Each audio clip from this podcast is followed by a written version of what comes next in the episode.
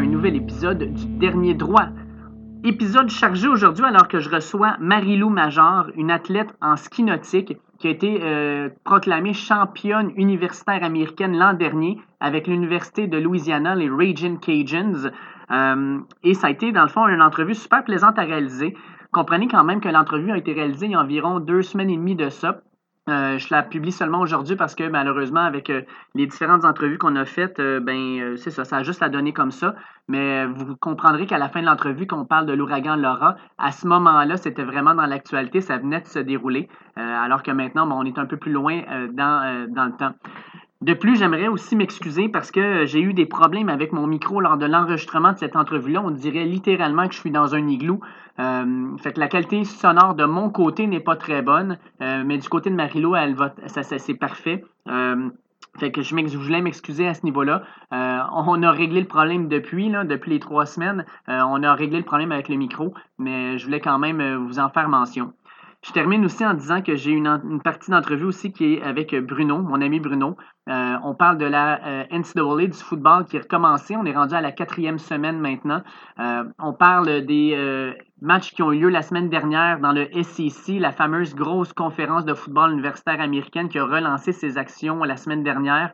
On a eu plusieurs surprises la semaine dernière et on a un très gros match demain, samedi en soirée, entre l'Université de Georgia et l'Université de Auburn. Fait qu'on regarde un peu euh, on fait l'analyse plutôt euh, des surprises de la semaine dernière. On parle de nos équipes respectives. Je suis un énorme fan des Gators de la Floride, alors que pour Bruno, c'est les Fighting Irish de Notre-Dame. Puis on fait une analyse euh, et on donne nos observations pour le match de demain. Mais avant tout, on va commencer l'épisode avec Marie-Lou Major. Je reçois aujourd'hui une ancienne élève euh, qui est maintenant en Louisiane. Elle s'appelle Marie-Lou Major et elle pratique un sport euh, que, en tout cas, je considère comme un peu méconnu. Je suis content qu'on va pouvoir le, de, pouvoir le découvrir avec elle. Euh, elle fait du ski nautique. donc, salut Marie-Lou, comment vas-tu? Ah, super bien, merci vous. Oui, ça va bien, ça va bien. Écoute, la dernière fois qu'on s'est vu, tu étais en secondaire 5. Ça veut dire que ça doit faire quoi, 7-8 ans maintenant? Ouais, des fois, j'aime mieux pas y penser. Mais je pense que c'est en 2013, fait que ça fait un bout. Oui, effectivement. en fait, euh, tu as eu un parcours euh, plutôt particulier parce que là, tu nous parles en direct de la Louisiane, en fait, à côté de l'Université de Louisiana Lafayette, les Region Cajuns. Et euh, tu as été, dans le fond, tu as, participé, dans le fond, à la saison de ski nautique l'an dernier avec l'équipe et vous avez gagné le titre de champion national, c'est ça? Exactement j'ai vu sur en fait, j'ai vu sur Instagram la photo avec euh, la, la, la, bague de championne. Je trouvais ça vraiment cool. Là. Oui, c'est, tout un moment assez spécial quand même de, de vivre ça. C'est pas quelque chose que j'aurais pensé vivre, mettons, là, justement, graduant du secondaire. C'est, ben, c'est, de quoi dire que les parcours, ils, ils changent. Puis... La, la vie t'amène à des drôles d'endroits des fois. Hein. Exactement. Il faut prendre des opportunités, puis euh, des fois se lancer dans les connus, puis ça vaut la peine.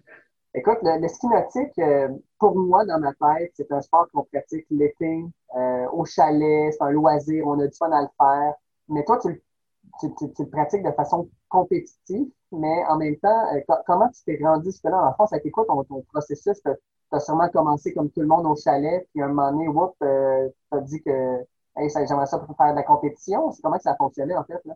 Euh, c'est comme vous dites, moi, j'ai commencé comme tout le monde. Mon grand-père faisait du ski nautique, donc ça s'est passé à ma mère. Mon père a commencé à en faire. Donc, je pense que j'avais cinq ans. Mes parents ont décidé que j'allais commencer à skier. Euh, de nature un peu frileuse, c'était vraiment pas mon sport préféré au début. J'avais tout le temps froid. Ça, ça, prenait tout pour me mettre dans l'eau. Euh, mais bon, finalement, avec, avec le temps, je me suis habituée à tout ça. Puis c'est euh, c'est en 2010 que j'ai vraiment commencé la compétition. Là. Ça, j'avais 13 ans à ce moment-là. Euh, en fait, c'est mon, mon coach de ski alpin, mon instructeur de ski alpin, qu'on on jasait dans les chaises, puis là, il me demande, bon, on, s'est mis à parler de ski nautique. Euh, puis là, de fil en aiguille, moi, je réalise que euh, bon, sa fille faisait de la compétition, puis lui essaie de se bâtir une équipe pour la ville de Laval pour les Jeux du Québec qui allaient avoir lieu à l'été 2010. fait que là, moi, j'étais bien confiante. Je suis comme, ben oui, je fais du ski mais en faisant juste le ski nautique de lac, là, pas réellement le ski de compétition. Euh, puis lui, c'était déjà mieux que rien. Il s'est dit, écoute, viens chez nous dès que l'été commence, on, va s'entraîner, on va essayer de, voir comment ça va dans les autres, dans toutes les disciplines. Euh, fait que j'ai commencé l'été avec lui. Euh, puis il m'a entraîné les trois disciplines. Là, c'est sûr que la ski nautique, ce que tout le monde connaît un petit peu, c'est bon, le un ski ou le deux ski sur le lac, du ski libre, on se promène derrière le bateau. mais une fois que tu, transportes ça au niveau compétitif, il y a trois disciplines séparées. puis le résultat des trois disciplines, si la personne fait les trois, ben, ça donne un résultat combiné. Fait que la première, c'est le slalom. Euh, qui est, bon, justement, un ski qui va sur le lac, mais là, tu rajoutes des bouées, tu as un parcours à faire, en fait. Euh, fait que les skieurs rentrent dans le parcours à une certaine vitesse. Si tu réussis, tu continues, tu peux aller plus vite. Tu augmentes la vitesse à chaque bout de parcours. Puis si tu te rends en vitesse maximum sans tomber, là, tu peux raccourcir la corde. Puis ton score, ben, dans le fond, ça se termine dès que tu, soit tu manques une bouée ou tu tombes. Puis quand tu parles de vitesse maximale, on parle de? Euh, ça dépend des âges, ça dépend bon, du, du sexe de la personne. Pour les hommes, c'est 58 km/h, puis les femmes, c'est 55. OK. 55, quand tu tombes, tu dois te sentir pas pire. 55, ça va. 58, euh, moi, je trouve que l'eau, elle, file comme du ciment. je suis contente d'être une femme dans, ces temps-là. Ouais. Ouais, fait que ça, c'est pour le slalom. Ensuite de ça, on a les figures, qui est un petit peu comme le wakeboard. Fait qu'on a une passe, en général, soit à deux skis ou à un ski corde aux mains. Puis la deuxième fois, si on est assez bon, euh, on va faire de la corde au pied. Euh, fait que ton pied est attaché dans la corde, c'est la personne dans le bateau qui va te, qui va te, te relâcher si jamais tu tombes. Fait que c'est quand même un, un bon challenge. C'est très différent encore là du ski qu'on voyait sur le lac euh, que, tout le monde fait là, au chalet. Ça, il y a des juges qui regardent ça et qui notent, c'est ça? Oui, exactement. Ben, chaque figure que tu fais a un certain nombre de points qui, qui est attribué. puis là, les juges, dans le fond, ils décident est-ce que la figure, elle est valide ou pas. Euh, c'est pas c'est pas jugé sur le style, c'est juste savoir bon est-ce que selon les critères pour certaines figures euh, ça, ça compte pas. Euh, puis ensuite de ça, tu as le saut qui est mon, mon préféré personnellement. le saut, ça ressemble un petit peu au saut à ski alpin. le bateau va dans une trajectoire directe. Puis ensuite de ça, tu as le saut qui va, être, qui va se retrouver à gauche du bateau. Le skieur, il y a différentes façons de faire, mais la progression, mettons, pour le monde qui soit plus avancé, c'est tu vas une première fois à gauche du bateau, une autre fois à droite du bateau, puis ensuite de ça, tu utilises tout le swing que tu peux avoir pour te propulser vers le saut, puis essayer d'aller le plus loin possible. Donc, euh, as trois, trois, tentatives. C'est deux skis ou un ski? C'est sur deux skis. C'est deux grands skis, là. C'est vraiment, euh, tu sais, ça fait comme des ailes. OK, parfait. Quand, tu fais le saut, euh, est-ce que tu dois absolument atterrir ou même si tu plantes, c'est quand même pris en compte? Non, c'est une bonne question. En fait, là, il faut atterrir. ça prend au moins euh, un des deux skis. Euh, ça arrive que tu fasses un ski là, si tu atterris un petit peu de manière euh, sketch, qu'on pourrait dire. Là, mais tant que tu as un, ski, tu es correct. il faut, faut avoir la corde aussi. si on n'a pas de corde, ça compte pas.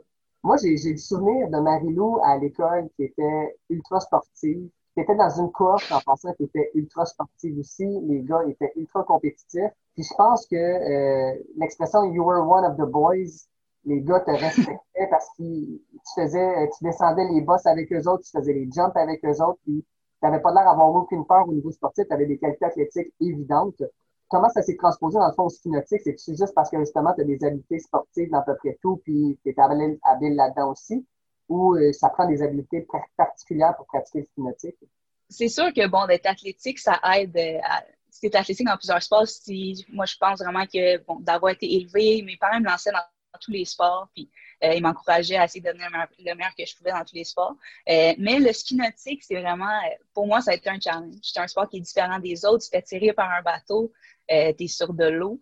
moi, j'étais habituée de jouer au football, au soccer, peut-être un petit peu comme le ski alpin, snowboard, ça, a pu m'aider, mais ça a été vraiment, ça a été un challenge. Ce que je pense, par contre, c'est que quand je me ramasse dans des, situations cinétiques où, bon, je manque d'équilibre, ou je ne suis pas nécessairement dans la position que je devrais être, euh, je pense que justement d'avoir fait d'autres sports et d'être habitué à être déstabilisé, c'est peut-être ça qui, qui m'a aidé un petit peu. Euh, mais ça a pris bien de la pratique. Puis aussi, j'étais un petit peu casse-cou. Fait que ça, ça, ça aide, au moins pour le saut. Oui, exact. Donc, tu commences la compétition à 13 ans. Oui. Comment, comment, comment a été ta, ta, progression? En fait, comment ça fonctionne le, système de compétition au Québec? Est-ce que c'est un système qui est, qui est provincial? Est-ce que c'est vraiment plus euh, régional? Euh, y a-t-il des gros clubs auxquels on peut s'affilier, dans le fond? Euh, au niveau des compétitions, est-ce que c'est très québécois, c'est national, international? Euh, en fait, tantôt, je parlais des Jeux du Québec. Ça, ça a été vraiment, c'est ça qui m'a propulsé dans, dans tout le, monde du ski nautique. mais en même temps, Jeux du Québec, cette année-là, je crois qu'on avait besoin de 80 participants, puis on en a eu 70, 75 participants. Donc, ça, c'est un monde qui, en fait, le ski nautique n'est pas très populaire au Québec. Fait c'est sûr que, bon, là, on a perdu les Jeux du Québec, on a perdu une grosse. Euh, ça, nous, ça nous donnait beaucoup de représentation. Ça passe à la télévision. Euh, il y a plein de monde qui venait voir. Là, je vais tout le temps m'en souvenir. C'était à, Gatineau, puis sur la plage, il y avait plein de monde qui venait voir parce que c'est sûr que tout le monde voulait voir le, saut, puis tout le monde qui, qui vont sauter loin. mais si tu enlèves ça, maintenant, il y a, il y a de moins en moins de compétition au Québec, c'est sûr, c'est dommage, mais j'ai l'impression que le, wake surf, le wakeboard, c'est des sports qui ont peut-être un petit peu pris le dessus dans les dernières années. Euh, quoique là, on revoit un petit retour du ski nautique. Euh, fait que c'est dur d'aller chercher des jeunes pour euh, qui veulent compéter en ski nautique. Puis aussi, bon, c'est sûr, ça prend un bateau, ça prend un parcours, ça prend un saut. Fait que ça prend beaucoup d'équipements, c'est semi-accessible. fait qu'au niveau des compétitions, il n'y en a pas beaucoup au Québec. Sinon, si tu sors en Ontario, il y en a quelques-unes aussi. Euh, mais pendant l'été, je dirais en général peut-être une ou deux compétitions au Québec que je ferais, une ou deux en Ontario, puis ensuite de tout le championnat national. Euh, puis autre facteur aussi, c'est que bon, notre été est limité. Euh, tu où dans le fond? pour un sport comme celui-là, que tu te retrouves dans l'eau puis que ça ne peut pas être à l'intérieur, ça limite encore les opportunités de compétition puis de pratique aussi. Mais justement, parlons-en. Tu dis que c'est un sport qui se pratique l'été. Effectivement, on pratique ça de mettons, les lacs calent dans le coin du mois de mai, fait que euh, tu rentres pas dans l'eau euh, peut-être avec un wetsuit avant le mois de juin, puis ça t'amène peut-être au mois de septembre, fait que as trois mois pour le pratiquer. La saison morte, qui est comme 8 à 9 mois par année, comment tu fais pour t'entraîner puis te garder comme sharp, justement, pour recommencer, non pas à zéro, mais d'avoir l'impression que tu as bâti un peu sur ta forme physique pour pouvoir avoir une meilleure saison? Euh, je dirais que jusqu'à ben, presque, moi, jusqu'à ce que j'arrive en Louisiane, euh, ça c'était en 2017, j'étais pas quelqu'un qui allait au gym. J'étais quelqu'un qui, bon, je me tenais en forme en faisant du sport. Fait que je faisais du ski alpin je jouais au flag football. Euh, j'allais au parc jouer, faire du sport avec mes amis, j'allais jouer au basket, mais je m'étais vraiment euh, jamais gardée en forme. Puis ça, ça a, fait en sorte que bon, je me suis ramassé des problèmes de dos. Puis là, ensuite que j'ai eu mes problèmes de dos, j'ai comme réalisé que bon, c'est important de me, d'aller au gym, puis de me tenir en forme, puis de, de focuser vraiment à garder mes muscles euh, alignés, si je peux dire ça comme ça, parce que le skinétique, c'est un sport qui est zéro euh, symétrique. Mm-hmm. Euh, on se fait bondir d'un bord puis de l'autre, on passe sur un saut, on est tous torsionnés. fait que j'ai trouvé ça important de trouver un entraînement qui allait, qui allait compenser pour ça. Fait que j'ai commencé le CrossFit. puis à ce jour, c'est pour moi le, le mode d'entraînement qui a été le plus bénéfique. Euh, probablement, je pourrais faire la même chose au gym, mais bon, on disait, je suis compétitive, j'aime ça, être, euh, faire partie d'un groupe, et tout. Puis au CrossFit, c'est super le fun. Tu rentres là, tu rentres dans un esprit d'équipe, puis euh, c'est un, deux, trois go, tu fais ton entraînement, puis on n'a pas le choix d'aller dessus. Puis moi, je vais aller plus vite que tout le monde. Fait que, tout en faisant ça d'une bonne, une bonne forme pour pouvoir faire attention à mon dos. quand je regarde, justement, quand je regardé des vidéos de YouTube de compétition de ski souvent, tu te retrouves torsionné à avoir vraiment probablement énormément de tension sur euh, soit ton bras puis ton dos parce que tu n'es pas aligné dans le centre, là, clairement. Le, bateau, mettons, est dans le centre, toi, tu es rendu à gauche. Là, il y a vraiment euh, un effet de, de, de, de, tirer, fait que tu, dois le retenir. Euh, justement, tu sais, y a, y, y, a-tu beaucoup de blessures en, en C'est-tu un sport où les blessures sont courantes? Quand même assez. Je pense qu'on a chacun nos petites faiblesses. Là un de mes coéquipiers, lui, il va pas au gym du tout. Il fait du ski euh, trois fois par jour, puis il n'y a pas de problème. Moi, par contre, j'ai mal au dos, fait que je, fais moitié gym, moitié ski, même pendant la saison, parce que sinon, mon dos, il t'offre pas. Euh, ben des problèmes de cheville à cause du slalom puis du saut. le saut, c'est une mauvaise, euh, une mauvaise chute. Euh, c'est facile de se faire mal à la cheville, aux pieds, aux genoux. fait je pense qu'on a chacun nos petites faiblesses dues à différentes disciplines dans lesquelles on essaie de spécialiser.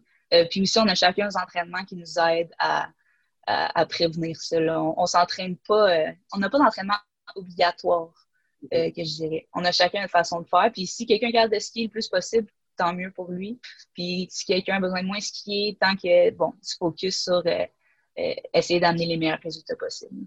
OK. écoute, je sais pas, je suis curieux qu'il soit bien à l'aise, mais je me demandais, ta pire débarque à vie, là, je suis sûr que tu t'en rappelles encore, là.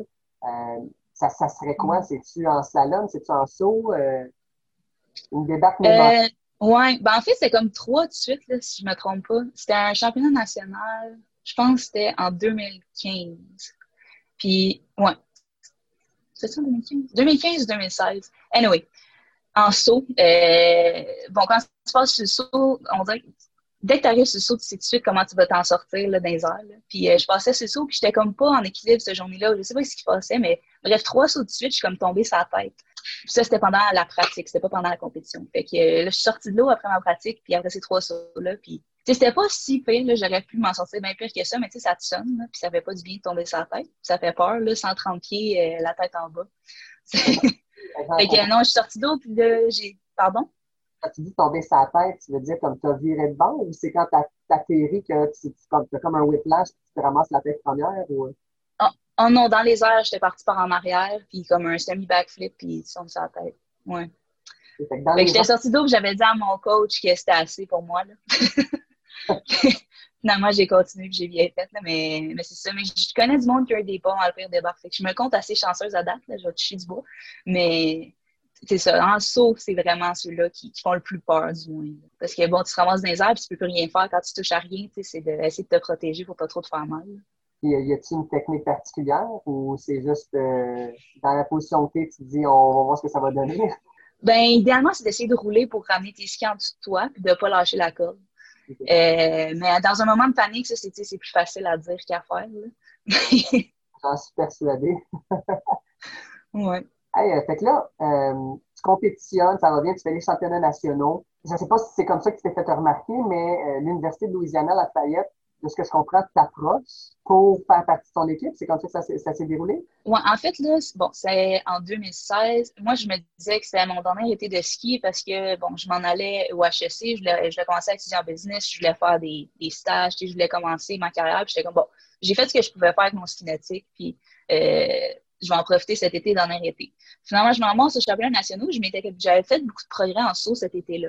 Euh, puis, bon, le ski c'est un sport qui est moins formel, mettons, que le soccer ou le basket. le processus de sélection, c'est pas les coachs qui vont te, chercher, c'est les athlètes qui mm-hmm. euh, ils vont chercher du monde qui pense qu'ils ont du potentiel, ils présentent euh, aux autres capitaines, puis le coach dit oui ou non, ça marche, ça marche pas. fait bon, j'ai parlé à une de mes coéquipières au championnat national cette année-là. Moi, j'étais intriguée de savoir bon, comment ça se passait à l'école, c'est quoi étudier faire du kinétique, parce que c'était quelque chose qui m'était inconnu. Puis, euh, au courant de notre discussion, elle dit, justement, tu t'es tellement amélioré cet été, on, on aurait potentiellement besoin de quelqu'un comme toi. Euh, puis là, moi, j'étais ah oui, tu sais. ah, ouais, c'est ça. Fait que euh, par le temps que je retourne chez nous, euh, j'avais eu un message comme quoi euh, il voulait me prendre dans l'équipe et qu'il allait me payer mes études si je voulais transférer pour janvier 2017. Okay, fait que c'était comme un no-brainer pour moi. Fait que t'as pas mis dans le fond la, la totale, le full scholarship, plus tu vas pratiquer ton sport 12 mois par année, par année en Louisiane, c'est ça? Exact. Gros changement, gros tournant dans ma vie. Puis ça a été une décision que tu as faite sur un coup de tête ou c'est une décision réfléchie ou euh... Euh, ben, c'est sûr que tout de suite sur le coup, moi je me suis dit ça a l'air super. Euh, mais j'ai le temps été quelqu'un, bon, il a fallu que je m'assoie puis je pense. Fait que c'était d'en parler à ma famille, de savoir si c'est-tu quelque chose qui fait du sens ou là je me lance dans euh, une situation complètement débile, puis je vais me retourner ici avec des dettes par-dessus les, oreilles, puis euh, fait que c'était savoir ça, puis aussi de, m'assurer que l'école, tu sais, niveau académique, elle allait vraiment, elle avait les, accréditations qu'elle avait besoin, puis c'était quelque chose allait, une école qui allait m'apporter, puis qui allait pouvoir me, donner une bonne carrière par la suite. fait que j'ai tout checké ça, puis une fois que ça c'était fait, je me suis embarquée dans le processus d'admission parce que pour moi, c'est un, un, rêve que je ne pensais pas qu'il était possible, d'étudier dans le sud, de, puis de pouvoir faire mon sport à l'année. Et d'être entouré aussi de monde qui ont la même passion que moi, ce qui est un petit peu plus dur à trouver au Québec. Puis là, dans le fond, euh, le réseau euh, de la NCAA en ski c'est parce que, sais, je suis un maniaque de football de la NCAA, puis Division 1, on parle de 117 équipes, fait 117 universités. Oui. Et en mm-hmm. je suppose que c'est pas 117 universités. Euh, il y, a combien d'universités sur le, le circuit?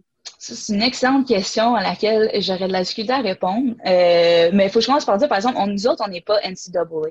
Euh, le ski nautique, à la base, il appelle ça un club sport. Fait que c'est comme, ça fait partie d'école, mais euh, c'est pas comme le soccer, c'est pas comme le football, c'est pas comme le basketball. On a notre association, nous autres, c'est la NCWSA, fait que c'est euh, National Collegiate Water Ski Association. Puis, euh, qui font partie de ça, euh, mais il aurait fallu que, que, je recherche. Mais il y a des universités qui, sont, qui vont jusqu'en Ohio, Michigan, jusqu'à dans le nord aussi, euh, dans l'État de Washington. fait que c'est le fun de voir, justement, tu moi, j'aurais pensé qu'on aurait été juste, mettons, Texas, Californie, Floride, puis Louisiane. mais vraiment, ça va chercher des équipes qui sont dans le nord. Puis, tu sais, c'est des équipes qui vont peut-être être un petit peu moins compétitives. Euh, mais ça reste des équipes qui sont passionnées. Puis, le, le cinétique, c'est un sport de communauté. C'est un sport, ça regroupe tout le monde ensemble parce qu'on est un sur l'eau, mais tout le monde là pour encourager. quand vous êtes en compétition, vous êtes, mettons, euh, combien à peu près de compétitrices en eau, justement? Dans nos compétitions régionales, euh, on, est, on est un petit peu moins, là, mais mettons, si je me, me fais au championnat national qui est vraiment là, qui va chercher toutes les équipes, niveau féminin, je pense qu'on peut être jusqu'à une centaine. Euh, mais aussi, ce qui est particulier du kinétique, c'est que moi, mon équipe, c'est l'équipe gars et filles ensemble. C'est pas une équipe de filles, une équipe de gars. C'est sûr que mon score va être comparé à celui des filles, les scores des gars vont être comparés à celui des gars, mais euh, mettons, le championnat qu'on a gagné, c'était pour tant les gars que les filles. on fonctionne avec euh, une équipe complète ensemble. C'est parfait. C'est une équipe mixte, finalement. Ouais. Mais il y a une division homme, une division femme qui, bon, tu regroupes les résultats ensemble, puis ça, ça donne une équipe. Ça donne le score final. Exact. Quand tu commences avec les Raging Cajuns, à ce moment-là, c'est déjà considéré comme l'une des meilleures équipes aux États-Unis ou euh, c'est une équipe qui est en développement? Euh, parce que pour te rendre jusqu'au championnat national de 2019, c'était-tu une équipe qui était vraiment comme déjà un powerhouse qui était établi? Euh, dans le fond, les deux équipes qui historiquement se sont battues pour le titre national, c'est deux équipes de la Louisiane. donc, tu as nous autres, puis tu as l'Université Louisiana Monroe, qui est un petit peu plus au nord. Euh, aussi, ça se retrouve avec les deux équipes qui vont recruter euh, internationalement et qui vont donner des bourses. c'est sûr que les Raging Cajuns, on était déjà une équipe du top. Euh, ils avaient gagné en 2015, si je me trompe pas. Euh, fait que pas longtemps avant que, que j'arrive à l'école. Puis, on était tout le temps là. On arrive tout le temps deuxième d'habitude, tout le temps super proche. Puis c'est une question de, bon, est-ce qu'il y a quelqu'un de blessé? Est-ce que tout le monde a performé de la façon qu'il devait versus les autres équipes? Puis en 2019, bon, tout était aligné pour qu'on pour qu'on retrouve notre victoire. Est-ce que cette victoire-là, pour toi, c'est comme le, le pinacle, le summum de ta carrière d'athlète ou euh, tu as peut-être une compétition plus individuelle avec laquelle tu as plus de fierté? Euh, pour moi, je dirais que c'est le sommet. Je suis dans une équipe avec plein de monde qui compétitionne à l'international. Euh, moi, je suis comme, je pense que je suis arrivée un petit peu comme une outsider. Moi, coéquipière qui m'a vu au Canada, avant, qui me va sauter aussi loin, elle, elle pensait peut-être pas que j'étais potentiellement assez bonne pour ça. J'ai jamais fait de compétition aux États-Unis ou ailleurs à l'international. Fait pour moi, je pense que c'est ça. Puis aussi, de gagner en équipe, c'est quelque chose de, spécial. Euh, mm-hmm. c'est ta contribution à l'équipe. C'est de voir que toi, ce qui bien, c'est de voir que tous tes amis avec qui tu t'es entraîné pendant, euh, en réalité, deux ans, euh, tout le monde qui vient, puis c'est comme, on dirait que ça rend ça encore plus spécial. Puis après ça, moi, c'est sûr que bon, si on réussit à avoir un autre championnat national avant que je gradue, c'est sûr que ça reste un autre but de gagner ça, mais après ça, moi, je pense que ça va être plus de focuser sur ma carrière professionnelle que, que de continuer à skier. Bien que ça va rester dans ma vie, mais de, de manière un petit peu moins compétitive. Je pense que j'ai atteint ce que j'avais atteint avec ce sport-là, ou même au-delà de ce que je pensais atteindre. En 2019, tu reçois le prix, j'espère que tu vas pas m'aider, le, le Cristal Ardizet. C'est ça? Oui, Cristal Ardizet, oui. Euh, tu reçois ce, ce, ce, prix-là de la part de Skinetic Canada. Euh, qui dit essentiellement que non seulement tu performes bien, mais tu as une super attitude. C'est un prix dont je n'avais pas vraiment parlé. Euh, J'avais jamais entendu vraiment parler. Est-ce que tu peux expliquer, en fait, euh, ce prix-là, en fait, est remis à qui et pourquoi? Euh, c'est un prix, en fait, qui est en mémoire de Christelle Arbizet.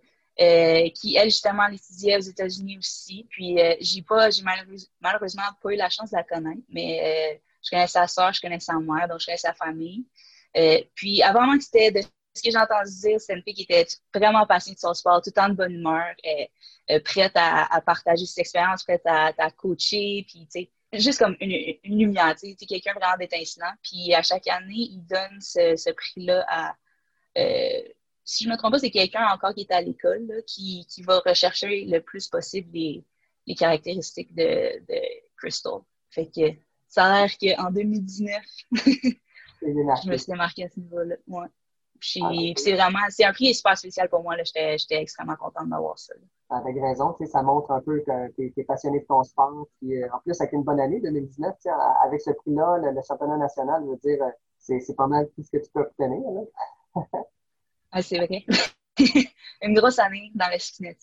Ouais, exact. 2020, donc, arrive avec le COVID.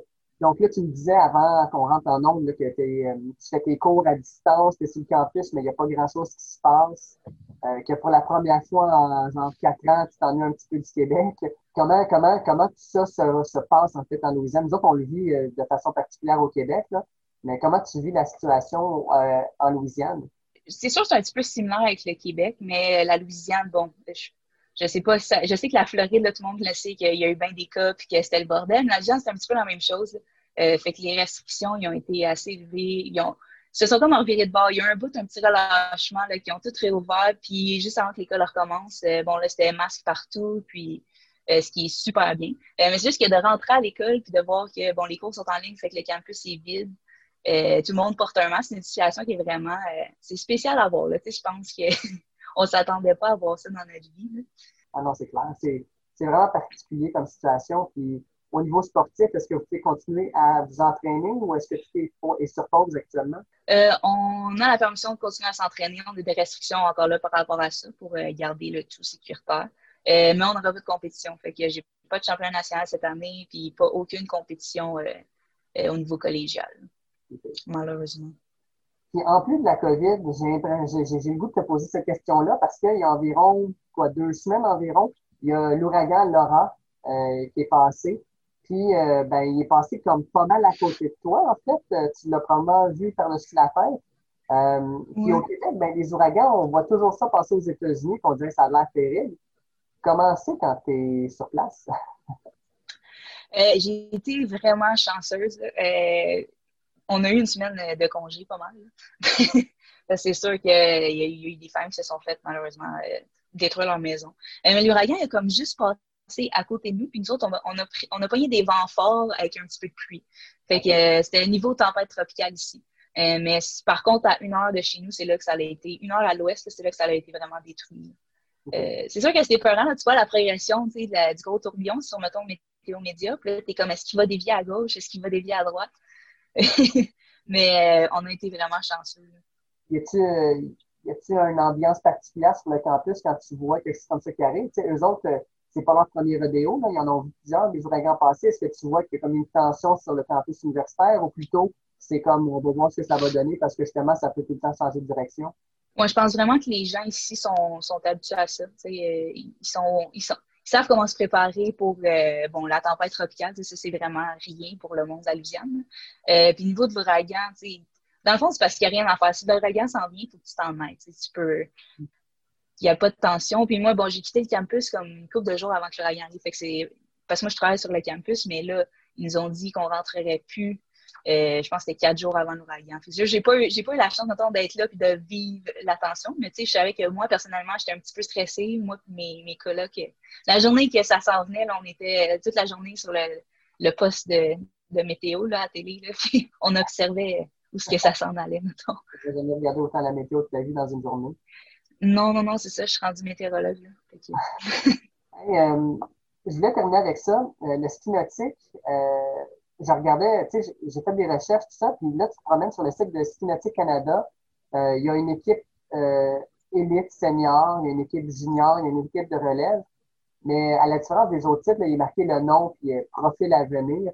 Euh, l'équipe nationale canadienne, c'est-tu quelque chose qui est en développement? C'est-tu quelque chose qui est plus gros? En fait, le, le en fait, c'est quoi les prochaines étapes? C'est-tu un sport, maintenant qui pourrait être présenté aux Olympiques? Bon, pour ce qui est pour l'équipe nationale, euh, il y a des athlètes qui sont sur l'équipe nationale. Je pense que bon, l'équipe junior, en réalité, ça va être pour remplacer l'équipe senior une fois que les autres vont décider d'arrêter de, ski. Mm-hmm. Euh, on, a une équipe nationale qui est assez solide. Des, des gens qui sont là, qui se sont entraînés toute leur vie pour le ski nautique. C'est dans la famille en général, sauf une coupe d'exception, c'est sûr, comme d'habitude. Euh, mais on a une équipe solide. Moi, pour moi, ce serait, à moins que j'essaie de me dédier complètement au ski nautique dans ma vie, je pense pas que ce serait un but, mettons, que j'essaierais d'aller d'aller rechercher. Euh, maintenant, ce qui est pour la progression du sport, c'est sûr que c'est le rêve de tout sport d'aller aux Jeux olympiques. Par contre, le ski nautique, c'est un sport qui est motorisé euh, dû au fait que, bon, on est tiré par un bateau. L'athlète n'est pas dans le contrôle du bateau, mais ça, c'est encore qualifié comme un sport motorisé. Fait comme euh, la motocross, comme le ski doux, c'est des sports qui ne peuvent pas se retrouver aux, Olympiques à cause de ça. Fait que s'il y avait une des versions du ski nautique, mettons, qui pourrait se retrouver aux Olympiques, ce serait tiré par un câble. d'après moi, puis d'après les personnes à qui j'en ai parlé. Est-ce que tu vois, par contre, peut-être euh, une version du ski nautique qui pourrait se retrouver dans les X Games, par exemple, où on a justement de la motocross, où on a de la du? C'est sûr que ce serait le fun. Je pense que je ne m'étais pas questionné à ce niveau-là. Euh, ski nautique, en général, ils ont leur championnat à eux autres. Euh, même chose pour le wakeboard. Le wakeboard non plus, je pense pas que ce soit aux X Games. mais personnellement, je trouve que ce serait, ce serait une belle addition, ce serait quelque chose de différent, puis ça serait, ça serait de la belle visibilité pour le sport aussi. Euh, le ski nautique, avant, c'était à la télé, il y a, plusieurs années. C'était à la télévision, ça jouait genre à RDS. Euh, puis, tandis que maintenant, c'est quelque chose qui est presque inconnu en réalité. fait que de retrouver Games, ce serait le fun. Quand on était plus jeune à la ronde, il y avait des spectacles de ski nautique aussi. Euh, les premières fois que j'ai vu quelqu'un faire du ski nautique, faire des sauts, comme tu disais, euh, c'était à la ronde. Là. Puis, malheureusement, ben en fait, il y a plus grand monde qui va aller se baigner dans le bassin de la ronde, je dirais. Ouais, je me demande si c'est pour ça qu'il n'y en a plus. Parce que c'est dommage, ça. Ça devait être impressionnant. Oui. Puis encore là, c'est une belle visibilité pour le sport, que malheureusement, ça, ça s'en vient de moins en moins qu'on est visible. C'est dur pour le monde de le voir. Plus ça reste plus loisir que sport compétitif, alors que ça reste quand même de, de méga athlètes qui pratiquent ce sport-là c'est un sport qui est super demandant, ça demande d'être en forme, d'être habile de tout bord de côté, là, en réalité. Marie-Lou, ça a été un plaisir de parler avec toi. Euh, je te souhaite euh, une fin de, de, carrière universitaire à Louisiana Lafayette euh, à la hauteur de tes attentes, malgré la situation. Et au, plaisir de te revoir au Québec. Yes, c'est un plaisir pour moi. C'est vraiment gentil. Ça faisait un bon bout de temps que j'avais pas fait un segment avec mon chum Bruno. Puis étant donné que la NCAA commence à prendre de plus en plus euh, son air d'aller avec le SEC qui a commencé la semaine dernière, je pense que c'est le bon moment de le, de le, recevoir pour parler des derniers développements euh, puis des matchs euh, qui s'en viennent, les matchs les plus intéressants. Salut Bruno, en forme? En forme, merci. ça fait longtemps qu'on n'a pas eu la chance de parler de college football. Très content. Exact. Écoute, la, dernière fois qu'on a fait un podcast ensemble, on se croisait les doigts que la, saison allait partir. On espérait avoir du college football cet automne. Ça n'a pas été une route facile, mais on y est. Euh, on est déjà rendu en fait à la semaine euh, à la semaine 5 en fait, mais en gros, on parle de semaine 5, mais le SEC a commencé, fait qu'on est à la semaine 2 parce que dans le fond, moi, la saison de football, elle commence seulement quand le SEC commence. Je sais bien que toi, tu es un fan de Notre-Dame, là, mais en même temps, Notre-Dame n'a pas joué des gros matchs en début de saison. Les gros matchs s'en viennent aussi. Là. Non, effectivement. Euh, la semaine prochaine, euh, ça va être euh, des gros matchs là, avec, entre autres, Clemson, Miami. Il, y a, il va y avoir aussi Oklahoma, Texas, Notre-Dame, Florida State. Ça va être des, une, une grosse semaine. Quand tu parles d'un gros match Notre-Dame, Florida State, tu veux dire que ça va être un gros match pour Notre-Dame, puis Florida State va pleurer sa vie à la fin du match, hein? Euh, du train que c'est parti là, je pense que oui, mais je me méfie toujours des Seminoles. Exact. Mais bon, euh, on, va commencer quand même avec ce qui s'est passé la semaine dernière parce que euh, c'est la première fin de semaine où vraiment j'ai senti que le football universitaire NCAA recommençait. Il y avait vraiment plusieurs matchs, plusieurs rebondissements qu'on n'attendait pas en fait. En fait, la semaine dernière, la moitié des équipes qui ont fait les éliminatoires l'an dernier ont perdu. Euh, Oklahoma perd contre Kansas State pour une deuxième année de suite. Puis la grosse surprise, je pense, a été la défaite de LSU contre Mississippi State. Défaite euh, où Mississippi State a battu des records, en fait. KJ Costello, le corps arrière de Mississippi State, lance pour six touchés. Euh, six, non, c'était cinq touchés, je pense, 625, hein? Puis il y a 623 verges par la passe. Euh, on a vu pour la première fois, dans le fond, l'offensive de Mike Leach à l'œuvre.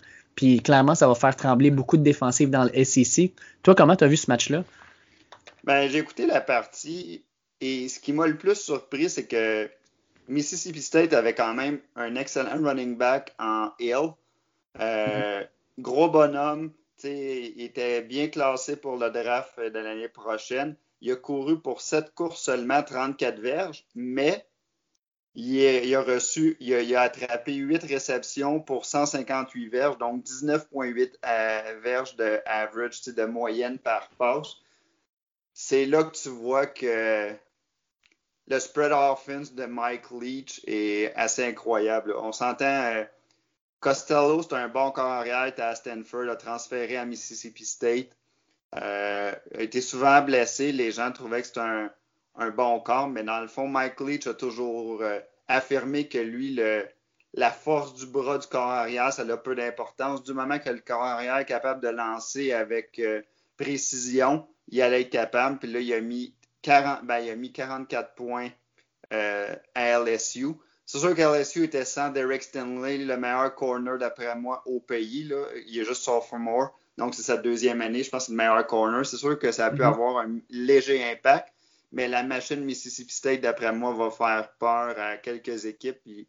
LSU a joué beaucoup de man-to-man, euh, comme sont habitués de jouer dans le sec. Puis je pense pas nécessairement que c'était la meilleure façon. Puis j'ai entendu de quoi sur un podcast euh, qui résumait la fin de semaine, puis j'ai bien aimé le commentaire. Je pense que les équipes du SEC devraient peut-être regarder les matchs de l'année dernière puis des dernières années entre Washington State puis Washington, parce que Washington, c'est sûr qu'ils ont tenu en bas de 20 points euh, la majorité du temps. Donc, je pense que ça serait une bonne idée d'aller regarder ça parce que sinon Mike Leach va s'amuser dans le sec euh, pendant quelques parties encore. Ah, je suis 100% d'accord avec toi. Écoute, Kylan Hill, là, euh, l'an dernier, euh, donc le porteur de ballon de Mississippi State, avait eu huit parties en haut de 100 verges. C'était le, cheval de bataille, dans le fond, de, Mississippi State. Puis là, comme tu dis, là, il, a fait tout son dommage par la passe. Puis je pense que euh, pour lui, du moins, là, ça va faire monter son stock dans la NFL l'an prochain. Euh, parce que quand on regarde actuellement là, dans la NFL, on cherche des, porteurs de ballon qui sont capables de, euh, oui, courir, mais aussi d'attraper à la Christian McCaffrey. Puis je pense que c'était la meilleure chose qui pouvait pas lui arriver dans sa carrière si tu lui avais dit euh, tu vas juste courir pour en bas de 40 verges contre LSU l'an prochain, puis ça va quand même augmenter ton, stock dans NFL, il l'aurait pas cru. Mais j'en suis persuadé, là, je pense que ça va faire en sorte qu'il va peut-être se retrouver comme un Clyde Edwards Zeller, sortir en première ronde, fin de première ronde, euh, puis avoir une, un poste euh, intéressant dans la NFL. Non, ça, je suis d'accord avec toi. Puis là, ce qui, ce qui me fait sourire, c'est que quand je regardais les, les receveurs de passe de Mississippi State, on s'entend, c'était pas nécessairement leur force, c'était pas des joueurs qui ressortaient. Puis là, tu regardes les joueurs qui, qui ont performé là, en fin de semaine dernière, je me dis juste, tu sais, on est dans le sud des États-Unis avec des joueurs énormément talentueux euh, aux positions euh, athlétiques, là, comme les receveurs de passe, les corners. Mais là, c'est des receveurs de passe que tu viens euh, du sud, que ce soit de l'Alabama, du Mississippi, de la Georgie, de la Floride, tu as vu aller l'offensive de Mississippi State où euh, Costello a lancé 60 euh, passes, 36 qui ont été complétées, 623 verges, tu te dis, ça pourrait être intéressant pour ma carrière d'aller jouer là. Si ça continue à ce train-là, -là, c'est quand même, je pense que Mississippi State, s'il continue à répéter ces choses-là, ça va être ça va être intéressant à voir. Ah, puis à, l'heure des charges, à l'ESU, il faut le dire aussi, euh, c'est une équipe qui a vu euh, littéralement euh, tous ses joueurs partir pour soit la NFL, soit les opt-out en fait en début de saison. Il n'avait que trois returning starters sur leur alignement, euh, ce qui est pratiquement du jamais vu. Là. En fait, euh, on considérait que l'équipe de LSU l'an dernier était la meilleure équipe à probablement jamais avoir joué euh, au foot. pas de trouble, mais là, quand tu te retrouves avec juste trois joueurs qui reviennent, il n'y a pas beaucoup d'expérience, beaucoup de jeunesse. Moi, je pense sincèrement qu'LSU euh, sans dire qu'ils vont avoir une année de misère, ça va être une année où ils vont reconstruire, où ils vont se replacer. Euh, probablement qu'en milieu de saison, ils vont avoir un, un, gros ajustement, puis probablement aussi une belle amélioration. Mais en même temps, Bo Pelini, le coordonnateur défensif, comme tu disais, a, comme été un petit peu têtu, je pense. Il a donné du man-to-man pendant toute la partie, puis il n'a pas fait aucun ajustement. Puis je pense qu'il va devoir se regarder dans le miroir, puis euh, se forcer à faire des ajustements au fur et à mesure que les, parties avancent, parce que sinon, il risque de se faire brûler plus souvent qu'autrement. Non, tu as tout à fait raison. Puis quand je regarde ça, honnêtement, aussi, il y a plusieurs départs au niveau des joueurs, mais au niveau des deux coordonnateurs, ben, tu as le tu avais le coordonnateur, euh, le passing coordinator qui appelle Joe Brady, qui est rendu le coordonnateur offensif des Panthers de la Caroline dans la NFL, qui, a quitté LSU. Puis en défensif, tu as Dave Aranda qui est rendu le nouvel entraîneur-chef de Baylor. C'est quand même deux, deux des meilleurs coordonnateurs au pays. Puis on s'entend que t'en remplaces un, c'est déjà difficile. Là, tu remplaces les deux. Tu sais, c'est un autre, un autre effet. Puis je m'excuse, mais quand je regardais jouer le corps arrière euh, de LSU, Miles Brennan, on est loin de Joe Burrow. Puis je retrouvais le corps arrière typique de LSU avant que Joe Burrow arrive, c'est-à-dire un corps arrière qui a un peu de difficulté, qui est plus là pour donner le ballon à ses porteurs, on s'entend, là, il a fait 27 en 46, 345 verges, mais il a été saqué 7 fois puis intercepté 2 fois. Donc, mhm. ça n'a pas été facile, là. non, exact. Parlons de l'autre surprise, en fait, les euh, Wildcats de Kansas State qui arrivent en Oklahoma. Euh, déjà, ils avaient gagné contre Oklahoma l'an dernier, ils avaient créé la surprise. Et là, ah cette fois-ci, euh, ben, deuxième année de suite. Exact, deuxième année de suite. Fait que là, ils arrivent cette année à Oklahoma, puis ils les battent à nouveau. Puis ce qui est complètement fou là-dedans, c'est que environ deux minutes de la fin du troisième quart, ben, euh, Oklahoma menait 35-14, avait 21 points d'avance. Ça avait l'air euh, d'un match qui était dans le sac. Puis en l'espace d'un quart et deux minutes, euh, tout vire de bord et Kansas State remporte le match. Puis on, écoute à peu près les mêmes podcasts. Là. On a sorti les statistiques de ce match-là. Jamais on n'aurait pu croire que Kansas State gagnait. oui, au niveau des verges, là, Oklahoma mène 517 à 400. Mais au niveau des premiers essais, Kansas State en a eu 10, Oklahoma en a eu 28. Le temps de possession, Oklahoma 32 minutes, 27, 27 et quelques pour l'autre. Puis ils réussissent à perdre quand même, euh, en grande partie à cause de Spencer Rattler, le carrière recru en fait d'Oklahoma, qui a lancé trois interceptions, euh, puis euh, qui a fait mal à son équipe dans le fond à des très mauvais moments. Ah non, tout à fait. Mais encore là, c'est toujours la même histoire avec Oklahoma, on dirait année après année. Euh, Lincoln Riley, c'est un génie offensif, grosse offensive, toujours une défensive un peu douteuse. Et je pense qu'on en parlait hors d'onde, puis ton point était tout à fait valable. je pense que Lincoln Riley est trop gentil avec ses adversaires. Euh, on dirait qu'il n'est pas capable d'y aller pour le knock-out final, de, de dire je, continue le pied dans le tapis, puis on va scorer des points, puis on ne donnera pas juste 14 points d'avance, on va en prendre 28 pour être certain de mm-hmm. On dirait que c'est cet instinct du tueur-là qui manque là, pour finir ses matchs. On dirait là, ça vient le rattraper toujours une ou deux fois par année.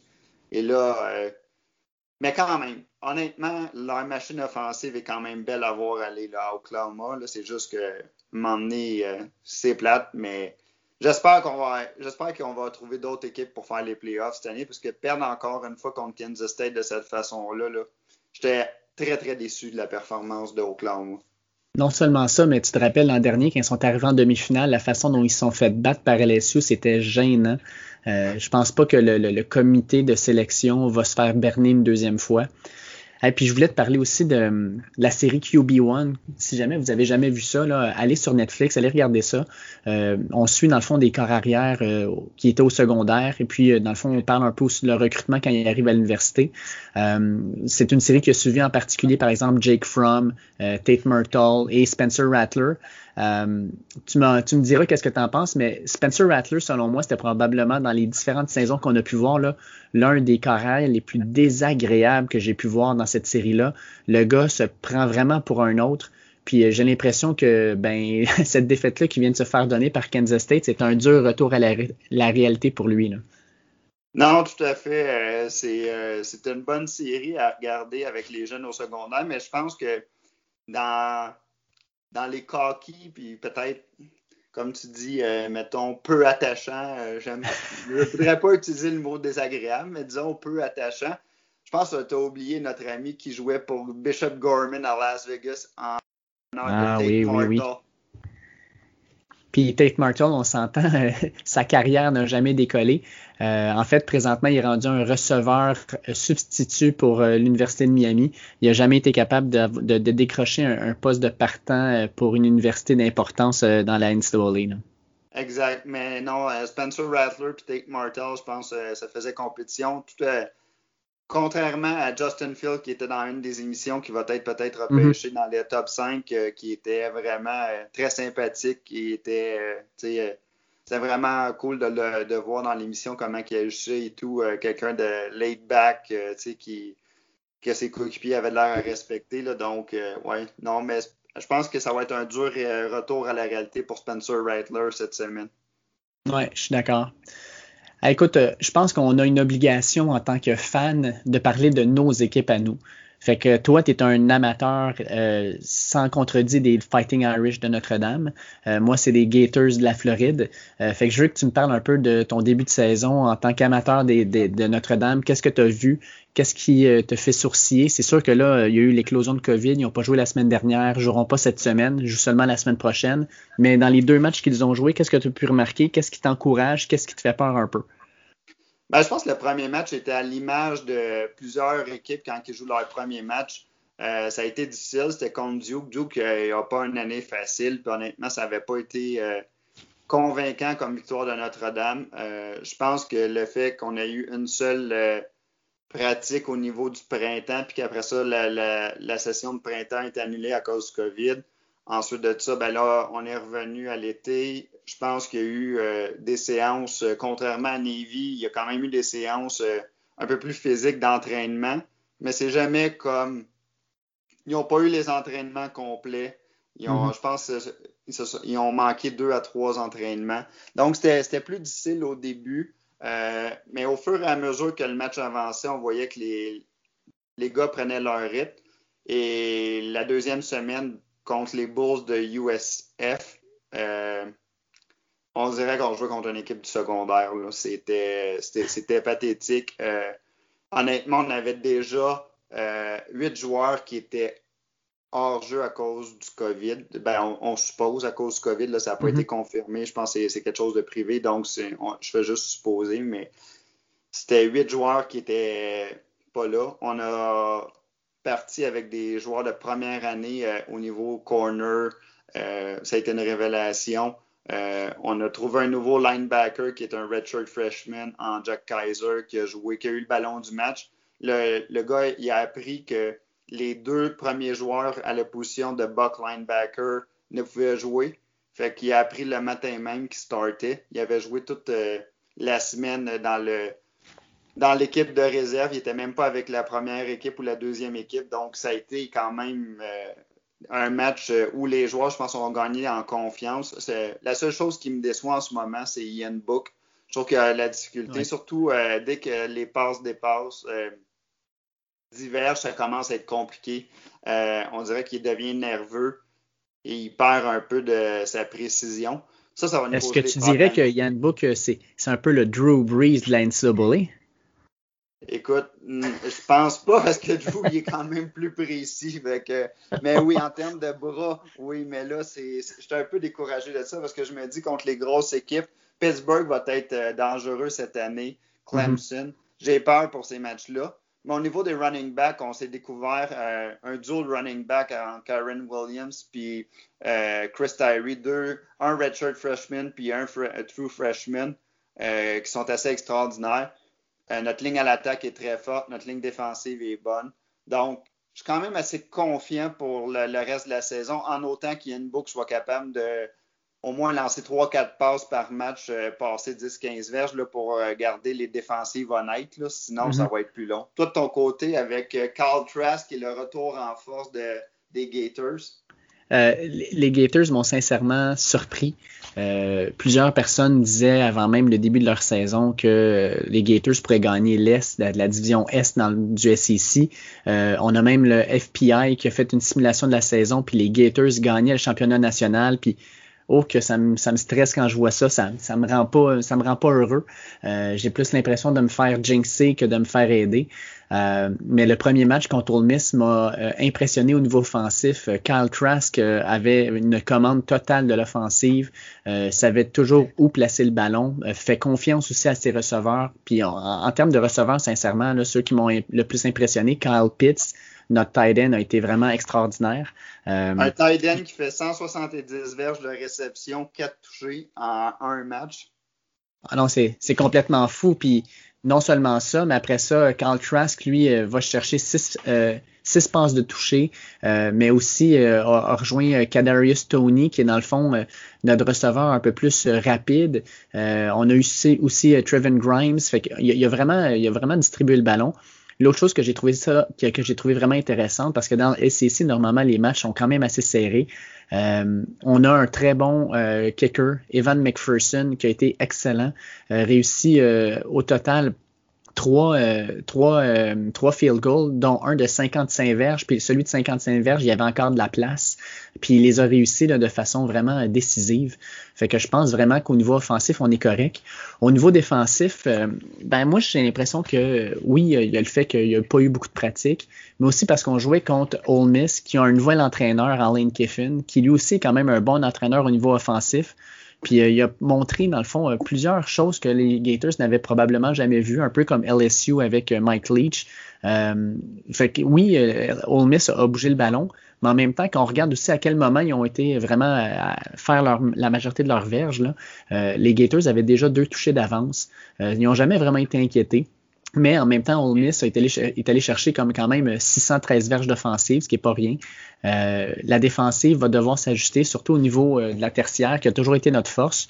Le gars qui m'a le plus impressionné, c'est notre euh, tight end, notre, tight end, notre linebacker Ventral Miller, 15 15 tackles, un sac, deux tackles for loss. Il a été vraiment dominant.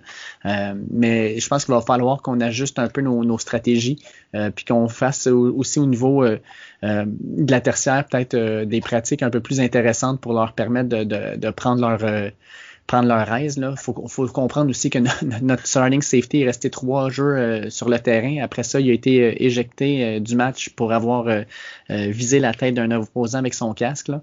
fait que de le revoir dans l'alignement à partir de cette semaine, ça va peut-être aider. Et, je sais que vous avez joué contre Mississippi. Euh, As-tu des commentaires sur la coupe de cheveux de Matt Corral, le corps arrière de Mississippi, ou tu t'abstiens? Je m'abstiens. j'ai rien d'intelligent à dire, puis je me suis toujours fait dire que si j'ai rien d'intelligent, dis rien. c'est ce que je fais. C'est correct. C'est une question que je posais de façon innocente comme ça. Pas de problème. Écoute, euh, je la respecte. Mm. Avant de parler du match de la semaine, je voulais qu'on compare un peu notre top 5. Euh, donc, selon nous, jusqu'à maintenant, quelles sont les cinq meilleures équipes euh, de la NCAA? Bien sûr, on exclut de, ces, de, ce classement-là les équipes qui n'ont pas encore joué un match. fait que je pense que tu vas être du même côté que moi. Je pense que la meilleure équipe actuellement, c'est Clemson. puis elle va être la meilleure équipe tant qu'elle ne sera pas détrônée. Oui, tout à fait. Et le numéro 2, je pense qu'on a le même, ça va être Alabama. Ah, exactement. Ils ont été vraiment, vraiment impressionnants. Je sais bien qu'ils jouaient juste contre Missouri, là, mais tu regardais les premières séries, là, offensivement et défensivement. Le Missouri, ça avait l'air d'une équipe qui ne savait pas quoi faire. Là. Euh, Alabama avait l'air de, avait l'air de jouer avec une équipe euh, d'un calibre bien inférieur au SEC. Là. On s'entend, le match a fini 38-19, mais Missouri a, a, marqué 13 points au quatrième quart quand c'était la deuxième équipe d'Alabama qui était sur le terrain. Là. Oui, exact. Fait rendu là, là ça, c'est pas, un, pas une grosse surprise. Je pense qu'on va commencer à se prendre, par exemple, euh, à notre troisième choix. Toi, de ton côté, tu irais de quel côté? Tu avec quelle équipe? Moi, j'irais avec Floride. Honnêtement, ah, euh, très, très euh, impressionné par leur performance. Carl Trask, pour un corps arrière qui, a, qui était même pas partant au secondaire, honnêtement, si il y, en a qui commencent à dire, je pense que c'est dur de comparer à Joe Burrow. Il faut faire attention. ça arrive à une fois aux 20, 25 ans ou je ne sais pas combien de temps, mais c'est quelqu'un qui pourrait surprendre puis avoir une très grosse saison. Dan Mullen, c'est un très bon entraîneur, une bonne tête offensive. Donc, moi, Floride, euh, j'ai été drôlement impressionné. Moi, écoute, les Gators, c'est mes Gators, là, mais je les mets quatrième. Euh, je les mets quatrième, mais en même temps, tu sais, ce que tu disais pour Kyle Trask, après seulement une partie, Pro Football Focus ont sorti leur premier euh, mock draft pour le repêchage 2021. Puis Kyle Trask, personne ne voyait en première ronde il n'y a même pas deux semaines, ben maintenant 15e. Clairement, il a fait ouvrir les yeux de plusieurs recruteurs. Euh, mais on va voir, dans le fond, la, une saison, c'est pas un match. Fait qu'on va voir où est-ce qu'il va se positionner. De mon côté, de mon équipe numéro 3, moi, je vais avec une autre équipe de la Floride, soit les Hurricanes de Miami. Ah, je pensais que tu allais euh, dire les Hurricanes. Non, quand même pas. Mon UCF sont juste sur le bord du top 5. Mais les, les, les Hurricanes, selon moi, jusqu'à maintenant, c'est l'équipe qui a la, l'affiche la plus euh, probante en fait de toutes les équipes. Euh, trois victoires, aucune défaite et surtout là, euh, la volée qu'ils ont donnée à Florida State la semaine dernière, c'était un pour moi de toute beauté parce que Florida State c'est les rivaux de toujours des Gators puis quand je vois Florida State perdre ça me fait tellement chaud au cœur. Mais de voir comment les Hurricanes ont une offensive qui s'en vient de plus en plus dominante. Euh, Eric King, leur nouveau corps arrière, a vraiment là, sa forme de 2018 et euh, ont aussi un, jeu au sol extrêmement dangereux. Fait que moi, je pense que les Hurricanes, là, le The You is back. Euh, puis je pense que ça va être une équipe qui va être dangereuse jusqu'à la fin de la saison. J'ai déjà hâte de voir leur match dans 10 jours contre Clemson. Ça va être, selon moi, le meilleur match de la saison jusqu'à maintenant. Non, moi, je suis d'accord avec toi. Moi, c'est ma quatrième équipe, c'est Miami aussi. Euh, deux points que j'aimerais rajouter à ce que tu as dit. Je suis tout d'accord avec ce que tu as dit, mais Miami, ce qui, ce qui, ce qui me fait peur, c'est que Gregory Rousseau n'est même pas là, qui était leur mm. defensive end, euh, tout un joueur qui malheureusement a décidé d'aller tout de suite se déclarer pour le repêchage de la NFL si, si Rousseau serait là, je serais encore plus inquiète. Puis en ce moment, euh, on l'a dit, je suis un fan de Notre-Dame. Notre-Dame était toujours perçue comme étant la deuxième meilleure équipe de l'ACC. Mais là, disons que Miami commence à nous chauffer drôlement. Donc, euh, ça va être intéressant, je pense, euh, cette année. là. C'est toujours plus le fun quand Miami est bon au college football, honnêtement.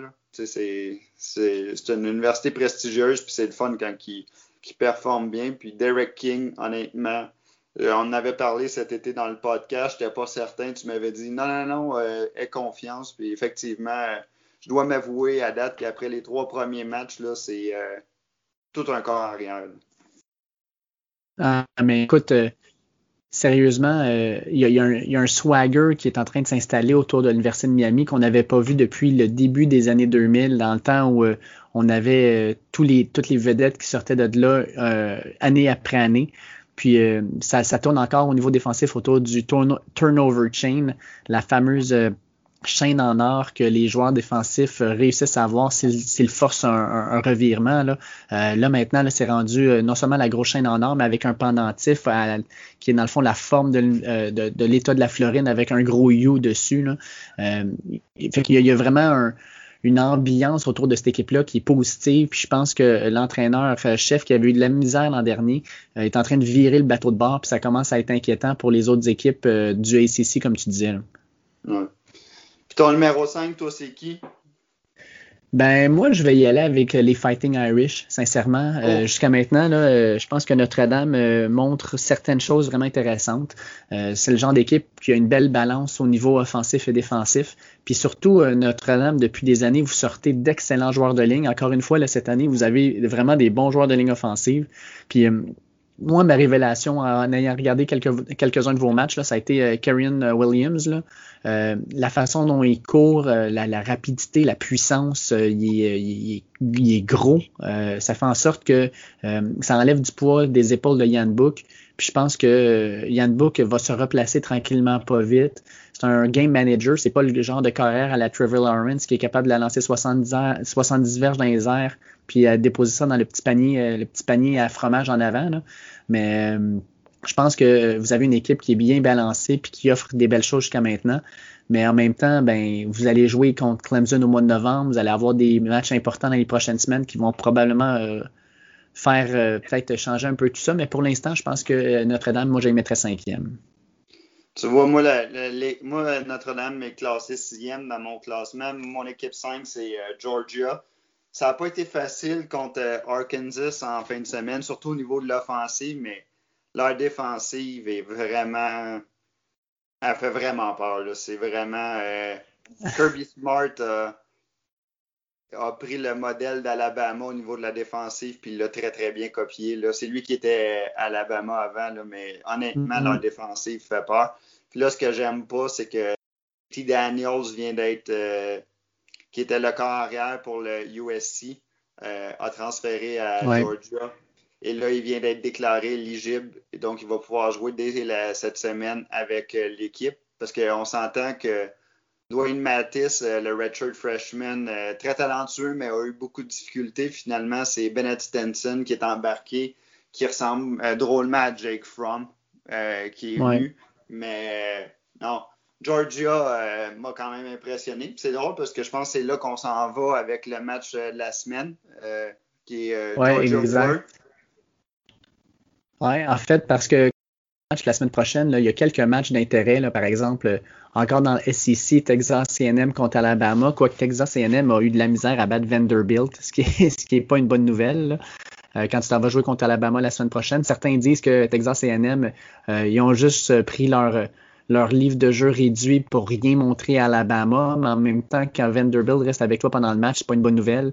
Euh, il y a d'autres matchs qui peuvent avoir un certain intérêt. Vanderbilt, c'était quand même un carrière, euh, c'était son premier match au college football. Là. Ouais, exact.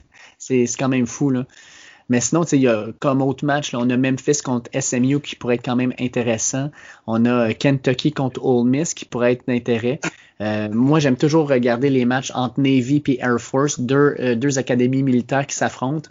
Euh, dans un des podcasts de, Paris Sportif qu'on suit, une des choses qu'ils disent, c'est que quand les deux, quand deux écoles d'académie militaires s'affrontent, il faut toujours bêter le under parce que c'est des équipes qui aiment jouer un, un match où on fait le contrôle de ballon puis il n'y a pas beaucoup de possession.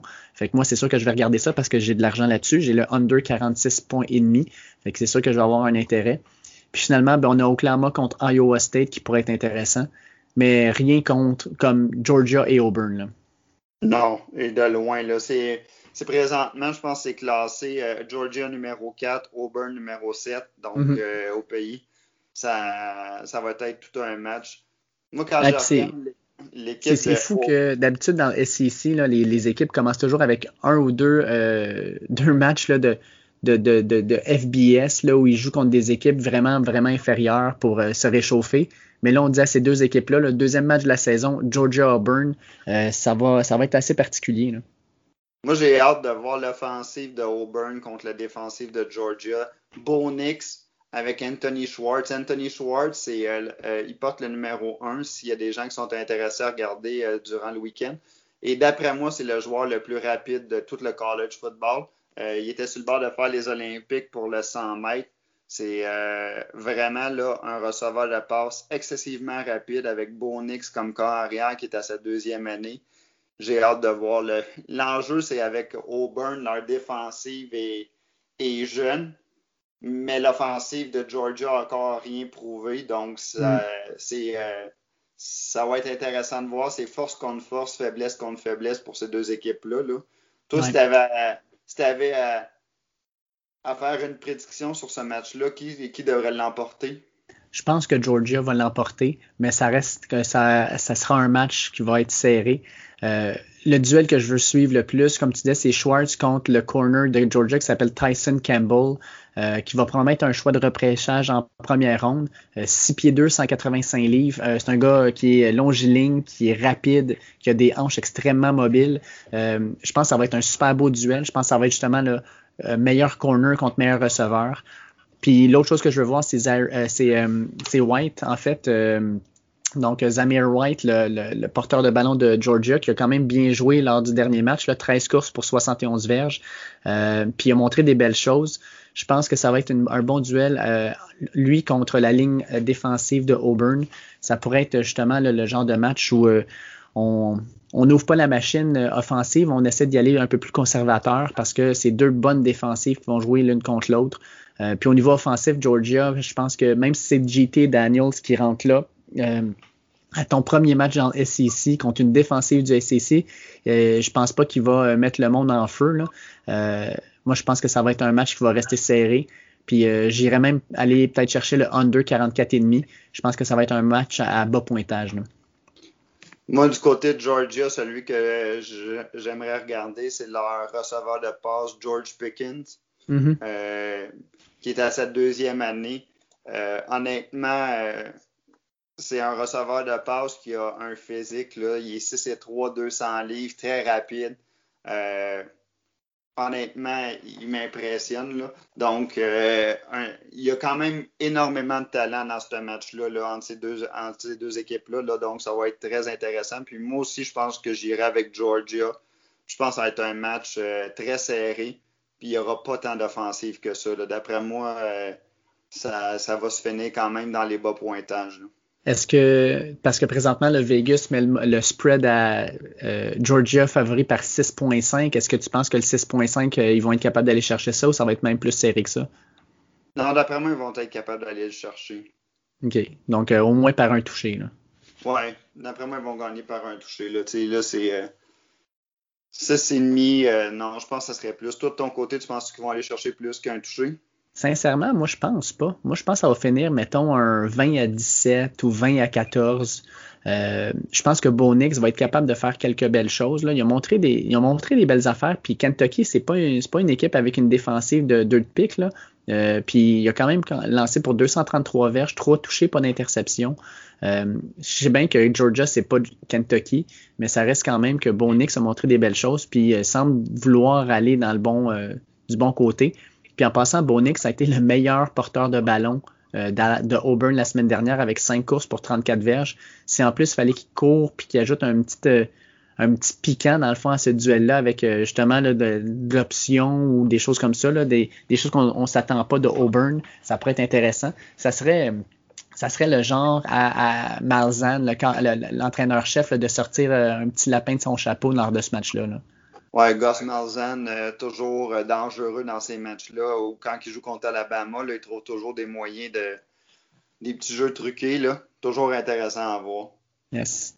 Écoute, Bruno, ça a été un plaisir de jaser avec toi de football euh, en ce jeudi soir, alors que présentement à la télévision, on a un match entre Denver et les Jets.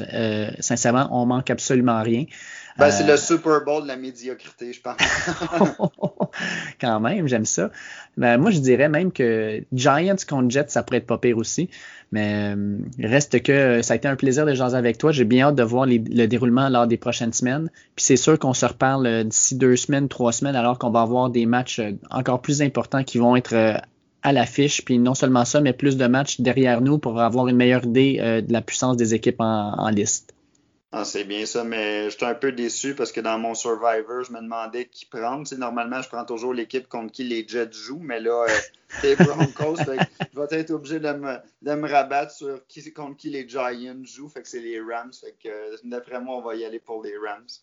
J'aime ta façon de penser. On bête contre les équipes de New York. Exactement. Merci beaucoup, Bruno. Merci, David. Je voudrais remercier Marie-Lou Major pour l'entrevue. Euh, puis on s'en était parlé, mais l'entrevue donc euh, paraît plus, long, plus loin dans le temps que ce qui était prévu au départ. Euh, belle entrevue, puis j'ai bien hâte de voir qu'est-ce que le futur lui réserve, surtout avec l'année qu'on connaît actuellement avec le COVID. donc en Louisiane, là, on va quand même pouvoir s'entraîner, mais on va regarder au niveau des compétitions où est-ce que tout ça va nous mener. Je, vous je remercie aussi mon, mon ami Bruno, pour euh, l'entrevue sur la NCAA. J'espère qu'on va avoir l'occasion de se reparler euh, très rapidement euh, au niveau du football NCAA, alors qu'il y a plusieurs développements intéressants. Et dans trois semaines, ben, le Big Ten, une autre conférence du Power 5, va commencer ses activités aussi. On va regarder tout ça avec lui, on va vous en reparler en temps et lieu. Comme d'habitude, je vous invite à partager nos épisodes sur les différentes plateformes que vous utilisez, que ce soit Spotify, Podcast Addict, euh, Google, euh, Google Podcast, Apple Podcast. Euh, donc, peu importe la plateforme, je vous invite à partager nos épisodes, à nous suivre, à, à nous donner une note, à donner des commentaires. Je vous invite aussi à venir sur les réseaux sociaux, at Dernier Droit. Euh, que ce soit sur Facebook, Twitter ou Instagram. On va mettre les dernières nouvelles sur les podcasts à venir, sur les entrevues qui s'en viennent aussi, si jamais vous voulez poser des questions particulières à certains athlètes. Et on donne aussi de temps en temps sur Twitter euh, des actualités sportives, donc on va en parler aussi. Je termine en vous euh, indiquant de supporter vos commerces locaux avec les zones rouges qui s'accumulent dans le Québec et avec les commerces qui, par exemple, les restaurants qui doivent fermer leurs salles à manger mais je vous invite à, commander auprès de ces restaurants-là. Euh, j'aime beaucoup, euh, comme vous, de temps en temps, aller chez McDo, chez Subway et compagnie, mais c'est des grosses chaînes. Je vous invite plutôt à aller dans des restaurants locaux euh, avec des entrepreneurs locaux pour leur donner un coup de main. faites une petite commande de temps en temps. ça va leur donner vraiment un petit coup de pouce dans des situations qui sont plus difficiles pour eux, qui ont déjà vécu entre le mois de mars et de juin et qui malheureusement doivent le revivre à nouveau aujourd'hui. Sur ce, je vais vous souhaiter de passer un excellent week-end et on se reparle la semaine prochaine. Ciao!